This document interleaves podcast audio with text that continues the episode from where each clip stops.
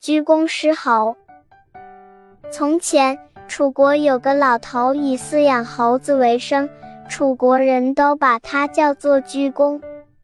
每天早上，鞠躬起床以后，都在院子里给他的猴子们分配任务。他让老猴子带着猴子们跳出去采摘山里果树的果实。晚上，等猴子们回来了。鞠躬就逼着猴子们交出他们所采果实的十分之一。光靠着这些猴子采来的果实，他就可养活自己，而且还略有盈余。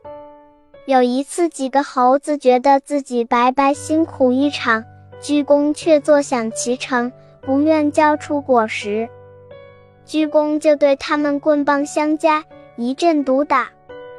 猴子虽然觉得每天采摘果实是件苦活，可又怕鞠躬的棍棒，不敢违背鞠躬的命令。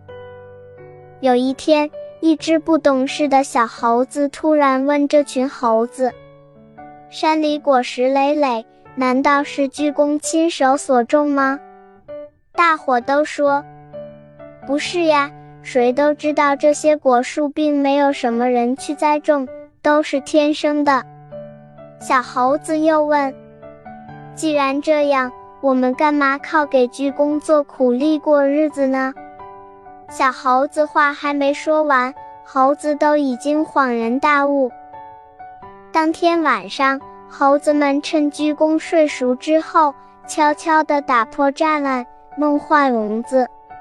然后，他们拿上鞠躬积存的果实。手牵着手跑进了树林深处，从此再也不回去了。鞠躬一觉醒来，才发觉猴子们都跑光了，他赖以生存的手段没有了，只得待在家中，活活的饿死了。这个故事告诉我们，做人要自食其力，如果自己不付出努力，企图依赖别人，或者靠剥削别人过活。最终只能落得像鞠躬那样活活饿死的下场。